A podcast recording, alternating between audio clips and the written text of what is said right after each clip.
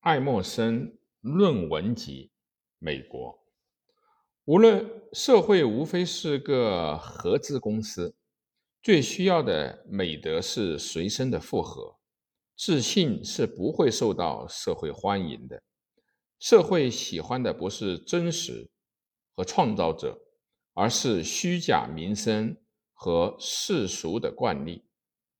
一八四一年的论文《自信》，从上面这篇论文的片段，也许能够看出爱默生。这位在美国独立宣言一七七六年发表、二十七年后出生的美国有代表性思想家的观点。理想主义者爱默生的生活方式。爱默生是位牧师的儿子，毕业于哈佛大学，在五十九位学生中名列第三十，随后又进入到神学研究院。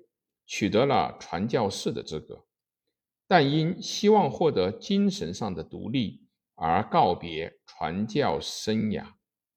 爱默生崇拜康德和柏拉图的理想主义，他强调个人应该按照自己的目标，依靠自己的力量，把每一时刻都作为自我改造的阶梯而努力。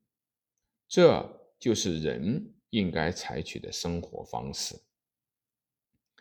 以下我们从收纳了作者一八三二至一八六二年间的十五篇论文中的本书中选出了几个判断，以供了解其主张。自由必须是符合以下定义的自由，即对于不是。必然来自本身内部的外来影响，一律加以拒绝。恐惧始终是作为无知的根源而存在的。论美国学者一八三七。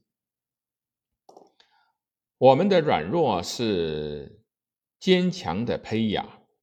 人如果坐在舒适方便的软垫上。将会困倦。如果被逼迫、被责难和被击败，则学习的机会将会来临。这样就必须运用自己的智慧，表现自己的人格。论补偿。也许有人想说，从命运的角度来看，命运主宰一切。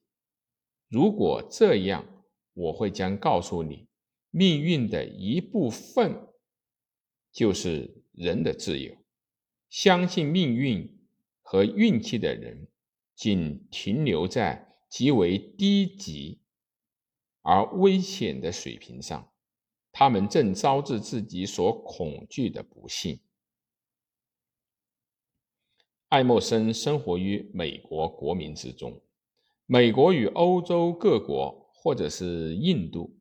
中国、日本等国相比，历史很短，在历史上可以说无足轻重。因此，有人说美国美国人轻佻而浅薄，这种论调时有所闻。但对建国两百多年的美国来说，像今天这种强盛和生机勃勃。